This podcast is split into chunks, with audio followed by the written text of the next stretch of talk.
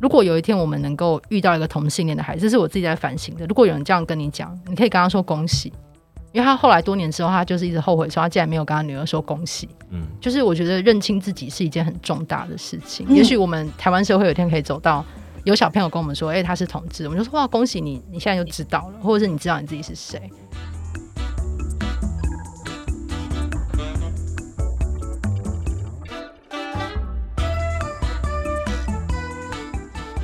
长大就是一个修复自己的过程嘛，不是有一句话是说什么？呃，幸福的人用童年疗愈一生，不幸的人用一生疗愈童年。我觉得同志在长大的历程一定会遇到很多意想不到的状况。那我觉得我自己从小到大也是。然后我自己有一个比较好的防护罩，是我从小到大虽然是一个比较中性的女生，可是我功课好，所以功课好在学校会受到一个蛮好的对待。嗯嗯，就是就是，即使我我记我有写过我在国中体育课的时候是被。呃，被别班人是把我眼镜打掉的，就他很恶意的想要攻击你，对，然后但是因为他们就觉得我凭什么头发剪这么短之类的，等于说这个呃好的对待是来自于师长，但是同才之间，同才之间不一定有，对，然后我们班上有一个处境比我更惨的人，是一个非常秀气的男孩子，嗯，然后我觉得那个时候你有些事情是小时候不会理解的，那你长大渐渐知道那个那个坑在哪里。对，就是很多奇怪的洞，就我觉得当然也有那样的时期，或者是从小到大你很容易暗恋对象就是异性恋啊，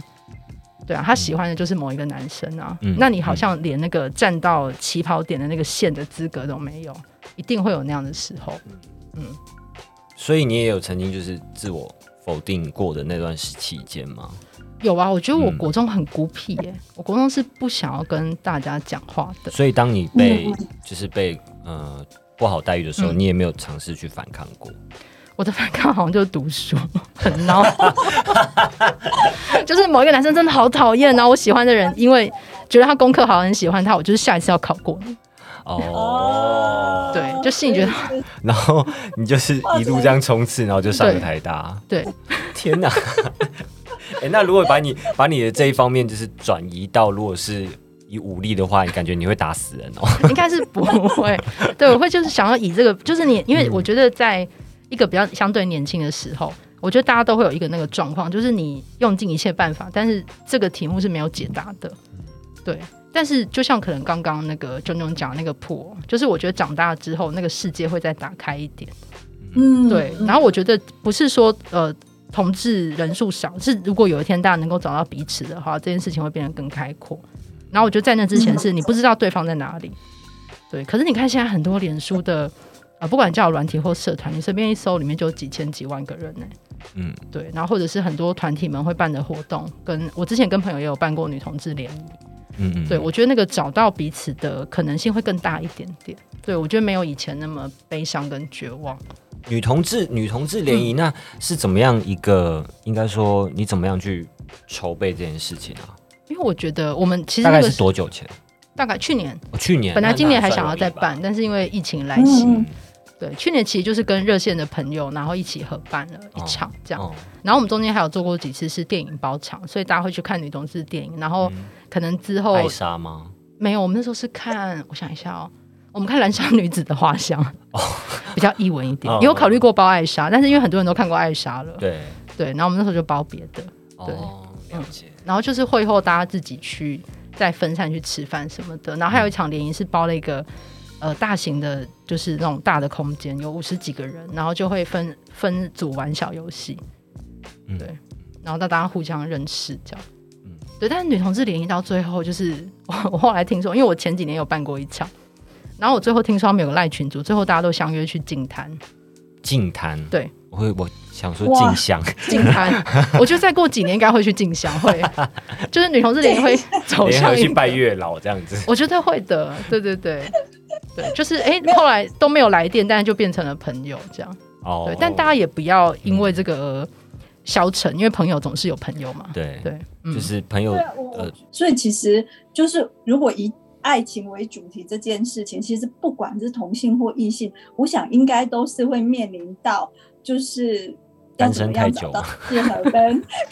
跟跟契合的那个人？那就是说，我要想要再问瑶瑶的，就是因为其实呃，我觉得不管怎么样，就是说呃，瑶瑶做真的是就是很就是为平权这件事情做推手，是一件真的很棒的事情。但是最终呢，我觉得真的还是要回归那个。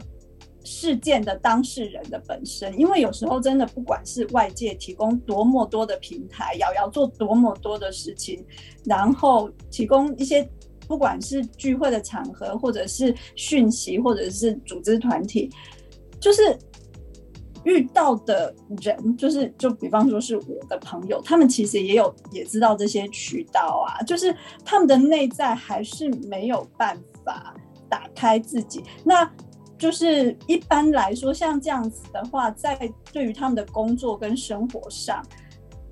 最大的影响会是什么呢？如果说在性别上，他们自己的喜好不是这么明确的话，就是以你的经验，嗯，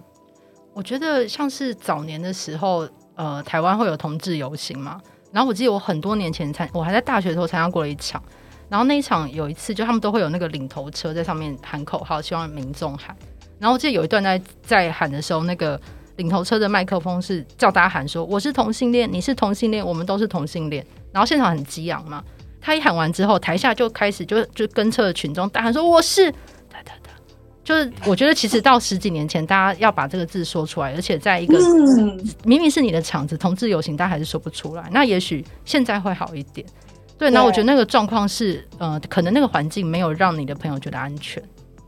嗯，对，我觉得如果它不是一个安全的环境的时候，大家是不想要说真话的。嗯嗯对，然后可能要接触到更多同文层，因为如果像是我之前做，我在做一个计划叫“同志白宫图”，就是想要采访台湾各行各业的同志。那你其实会发现，呃，愿意受访的人呢，有一群我我我会把它分类为他完全愿意本名受访，对所有的资讯他都可以公开；有一群人需要匿名，然后更改一些年龄或者是呃他在的地点。那其实分得非常清楚，就是你如果做自由业的人，他是完全愿意实名见证的；但有一群人他是不行，你还要把一些东西，就是我自己会想说，这个 Google 的到，或是有没有办法被辨认？嗯，那这一群人其实很多是军工教人员，对，或者是其实城乡差异非常巨大。如果你在台北工作，我几乎呃遇到能够实名，全部都是台北工作的人，但一到可能 真的是台北以南呢。然后大家就不愿意了，然后甚至我中间有访问过一个警察，然后是一个女警，她是很年轻就她妈妈就希望她结婚，所以有一点呃，她也觉得好像也没有什么不好，她老公也非常喜欢她，然后他们就结婚了。但结婚之后发现越来越不对劲，然后有一天她看到新闻，发现台湾在推动婚姻平权，她就心想：如果同志都可以结婚，我现在在这个婚姻里干嘛？嗯，她就提离婚了。嗯，然后像是以她的状况。她连她工作的警察局哦，她也是一个做很久的女警。那警察局的人如果有长官来，会叫她去泡茶，因为他们觉得她是女生，她要泡茶。嗯，所以那个平权不是说是均匀的，对她，我觉得平权就是一是一个非常不均匀的状况。对，不管是城乡、台北，甚至这个平权里面还有牵涉到男女的性别不平等嘛。然后总我就问过他说，就是嗯，在他工作的地方，他有遇过任何一个同志吗？因为他在一个很乡下的地方，那他回答我一句话，他说：“ 听说在山的那边有个 gay。”对，所以你就知道他的职场是绝对不可能出柜的。哦，嗯，然后山的那边的那个 gay，我也不知道为什么被发现。就等于等于意思是说，可能在他的身边周围是有呃同性恋取向的人，只是他们没有出柜。对，而真正有出柜的那个人在山的另一边。而且山那边也不一定是有出柜，有可能是我不知道听的或者什么被看到。对，然后也遇到很多这种状况，就是他们指导，或者是他们呃只跟很，他们有分很多层，很像一个同心圆的光谱。有些人只跟很亲密的朋友出轨，然后职场没有；然后有的是家人有，然后朋友有，然后职场没有。然后还有一种是呃朋友跟职场有，家人没有。嗯，对，我觉得那个渐层不一样，看你在哪里觉得安全。对，那我觉得那个还是一个不均匀的状况。对，所以就是我觉得那个平权的推动是持续的，要让这个东西是。各个地方都可以均匀的受热，嗯，对，但现在就是半生不熟的状态。对，因为有些人可能到现在都还是对自己的否定很大，尽管我们时常我们明白他现在的处境，然后我们安慰他什么的，可是我们并没有办法确实站在他的立场为他想，嗯，这样子的人很多，所以我是在想说有没有一个嗯比如说一个什么样的例子，或者是一个什么样的鼓励，可以让他听了这样子一个关键字，然后永远放在他的心里面。对，我觉得那很像是就是你遇遇到你的朋友进入一个情绪的黑洞，那有时候你能做就是倾听。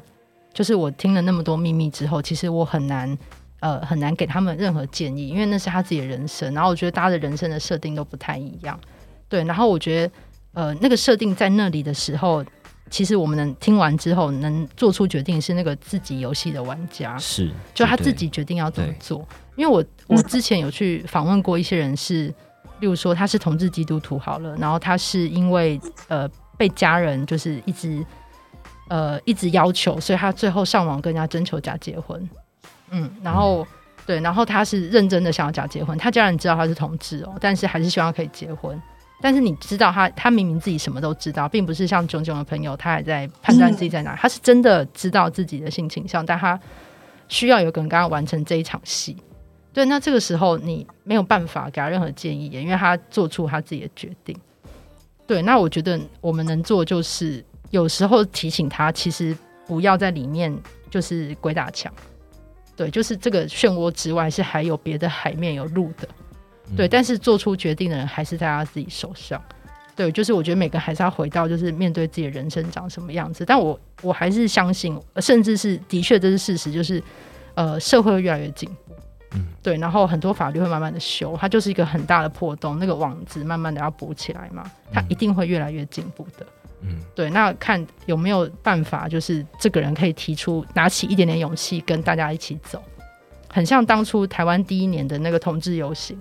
呃，第一年同志游行的那那次的参加人数其实非常难算，因为官方的说法好像从五百到两三千都有。那它差异那么大，是因为呃那时候租的那个路有有申请路权之后，在那条路上走的有人，可是人行道上其实有更多人。嗯嗯。他们看起来是去散步的，但他们其实是想要跟着这个人潮走，但他们又不敢走进去。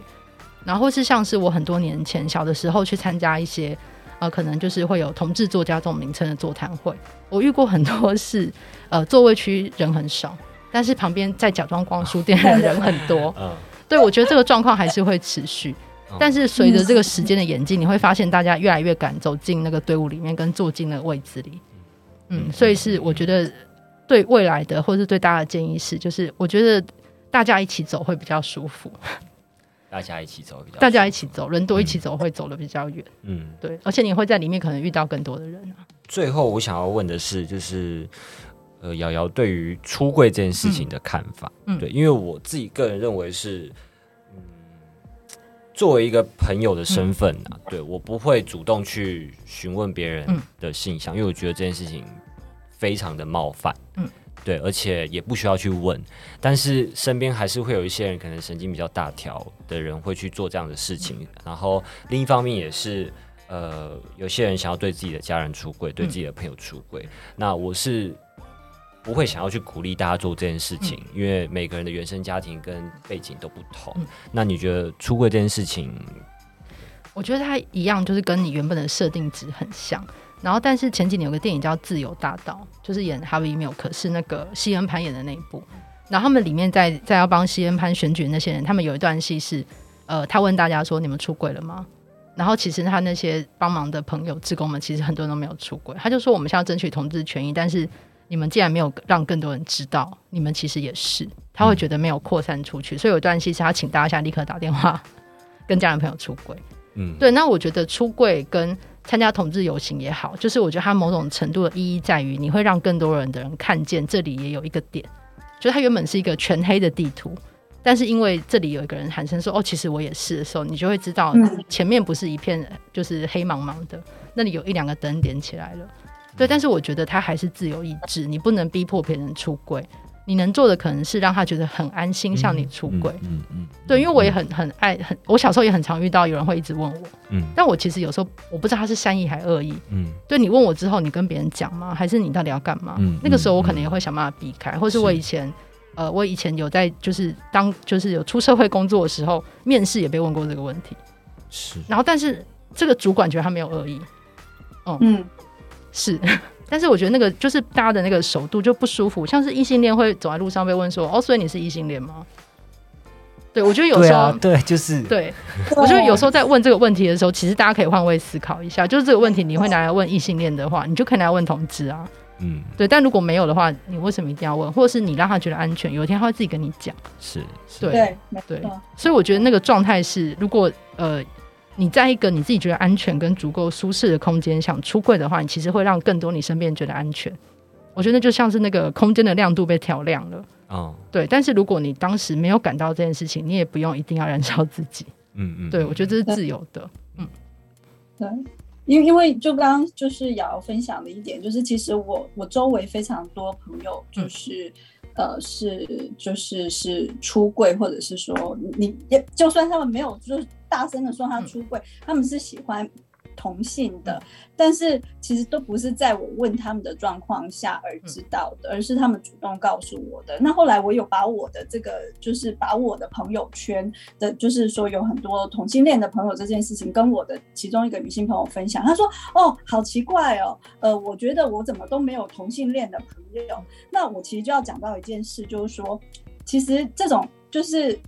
他是不是在你的面前是很舒服的出轨，是你散发出来的状态跟。能量让他是不是会觉得说，他告诉你是得到安全的，而不是说他告诉你，你你就会被批判说，哎、哦，原来你这么奇怪。所以其实就是我觉得，当那个人他可能在问出来的话，就算是同一句话，听起来像是没有恶意的，可是他潜在能量的这个意图，就有可能让受听的就听到的人，可能就会有一种呃，就是。呃，反抗跟就是说不舒服的感觉吧。那其实呃，就是就在想问瑶瑶一件事是，因为你刚刚有一直提到说，呃，你有你会去学校做演演讲嘛？那我一直觉得就是说，不管是原生家庭或者是老师，其实就是其实就是教育的部分。那这个部分就是到底我们可以多么深根的去。就是从最基础的部分去潜移默化，就是大家对于就是其实不要受制于性别的这件事情。呃，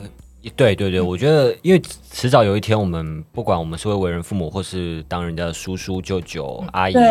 姑姑，当我们呃真的面对到呃家庭里面的孩子们有这样子的一个倾向，呃，或者是社会大众面对到家庭这样有有孩这样孩子的一个倾向的话。第一件事，或者是应该怎么样去对？因为我想到因为一旦嗯我们可能反应过大或什么的，嗯孩子就会嗯，就会害怕嗯，就是坦然面对自己这件事。我觉得孩子如果愿意在试探你的时候，其实只要表示友善就好了。嗯我几年前读过一本书，是那个艾伦·迪珍妮，就是那个美国那个脱口秀主持人，他妈妈写的，他妈妈的自传。嗯他有一段在回想说，艾伦跟他出轨的时候他的反应。那他多年之后，他其实有反省这件事情。然后他里面有提出一个说法，就是如果有一天我们能够遇到一个同性恋的孩子，这是我自己在反省的。如果有人这样跟你讲，你可以跟他说恭喜，因为他后来多年之后，他就是一直后悔说他竟然没有跟他女儿说恭喜。嗯就是我觉得认清自己是一件很重大的事情。嗯也许我们台湾社会有一天可以走到有小朋友跟我们说：“哎、他是同志。”我们就说：“哇，恭喜你，你现在就知道了，或者是你知道你自己是谁。”我觉得那个友善是可能还要很远，但是我之前会遇到的一些状况，可能是你看，我们虽然说婚姻平权通过，或者是前几年有性别平等教育法，可是我们不要忘记，就是教学现场人还是同样的人，他们也很难一夕之间改变他们的思考跟观念。对，然后我觉得所有的成人都需要再进步。我其实我之前有讲过几次，就是我其实不担心现在的孩子，因为我觉得现在的孩子其实他出生就长在一个相对自由多元的一个地 方，对。对，然后有网络有什么，对我觉得反而是大人的想法很僵化，嗯，对我觉得大人都要再更新。都被社会化了。对我有一个朋友，他是他曾经在学校当担任过那种就是心理辅导的老师，嗯。然后那个时候他们班上有个男孩子，因为非常的秀气，会被大家欺负。那你就可以想象这样一个男生会被怎么骂嘛？然后我那个朋友那个时候给班上的，因为是国中男生，他给他们看的叶永志的纪录片，对，然后就给他们看当初就是一些叶永志的文章，然后一些访问这样。然后那堂课的最后，他要这些男生们写一封信给叶永志，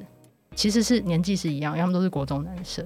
那他其实没有跟他们说教或特别说什么，他其实做这件事情嗯只是要让他们理解，有一个跟他们一样年纪的男生因为这件事情受了苦，对，然后后来这个霸凌的状况就解决非常多。嗯，我觉得其实人类是懂的，只是你要给他一个空间去理解对方。然后我觉得很多状况，不管是呃性别、性倾向，或是很多状况之下的不理解，或者是你不懂那个权益为什么要被推动的时候，其实只是你自己本人没有遇过这个状况，你没有遇过一个相对的困境，所以你没有能力去想哦，原来对方在那个状况里面。对，所以我觉得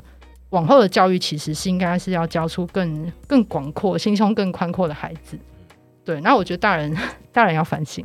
因为我觉得孩子会做的比我们好。对对对，因为孩子他什么都他就是很 pure 的一个人。对，而且他们看那么多的，不管他的动漫、三 D、二 D 各种次元融合在一起，所有的这些好看的作品，其实都在跟你讲正义、爱与和平。那他们学坏都是跟大人学坏，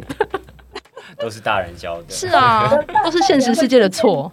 化，然后就会被淘汰，然后这些年轻的蓝色小孩就会 革命的战胜这些对啊。你看我们小孩看《鬼灭之刃》好了，你看他连连《鬼灭之刃》都可以理解鬼的处境，哎，那大人迷的是鱿鱼游戏。你看我们崩坏到什么程度？真鱿鱼游戏也蛮好看的，游戏很好看，对。对，那我觉得今天其实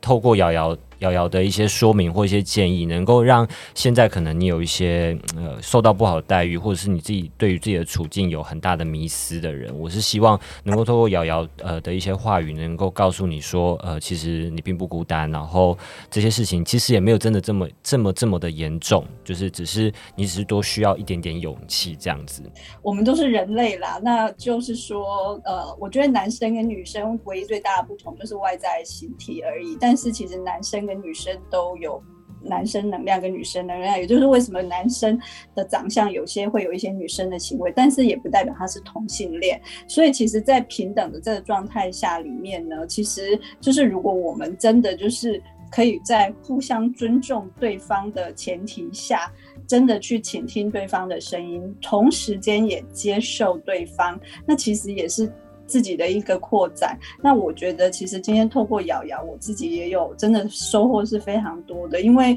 呃，当初会做这个主题，其实有一个很主要的原因，真的是因为我周围有很多同性恋的朋友，而且他们都会打电话问我感情上的问题的。那我其实是我从来就没有把他们当成是同性恋，说啊我要回答你，因为你是同性恋，或者我要特别小心翼翼。其实没有，就是人类就是有情感，人类就是有自我认定价值的问题。不管是同性还是异性，你都还是会自我否定。可是如果你的根基是非常非常稳的，就像瑶瑶她刚刚分享的，就是说，我觉得你很清楚的知道你就是喜欢男生或者喜欢女生，在你那个状态下，其实你你你就会说，我就是同性恋啊！你去游行的时候，你就会大声喊出来啊！那你越喊，你就会越发亮。你就会越找到同温层。那我觉得瑶瑶今天给我们的这个精髓真的是太重要了，因为我就是只是小众的族群，但是瑶瑶她接受到的的这个就是推推动这个平权的部分，就接触到的人真的是太多太多了，然后也知道大家内心的那种痛苦跟挣扎。然后今天他可以加入我们这一个就是爱情练习生的。就是我们的这个采访，然后当我们的嘉宾，我觉得是非常可贵的一件事，因为他真的不是只有从同性恋角度去想哦，嗯，就是他就是从讲坦白，就是人权，人权 OK，人就是 human being，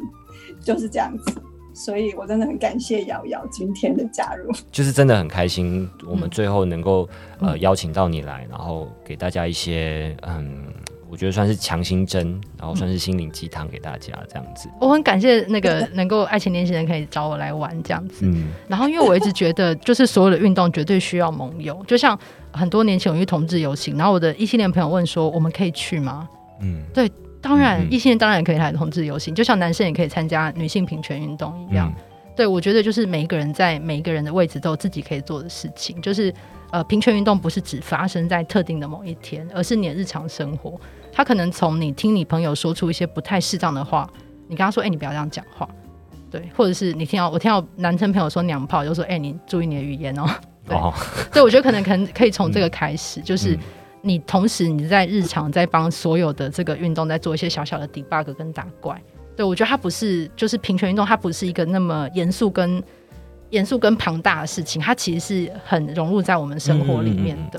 对，就像在你们的节目可以聊这样一个话题，我觉得它是一个很大的推进。嗯，对。然后我觉得这完全就是要互相融合的，我们也可以同时聊渣男渣女，聊各种爱情上的状况。但我们还是可以聊，就是哦，同性运动、同同志运动的困境。没有我在笑的是，还是我们后面那期就不要做了，继续聊。你说剪成第二？对，剪上下。对，我觉得这这一切都是可以持续的，这样子。对，所以非常谢谢，就是你们邀请我来玩这样。好耶！那那个有要不要宣传一下你的 podcast？哦，我有个 podcast 节目叫《违章女生拉拉链》，大家可以就是搜寻“违章女生”就有了。对，那就是呃，我觉得。既然能够来上我们节目的来宾，那他的节目一定非常优质。我也觉得，谢谢。太客套。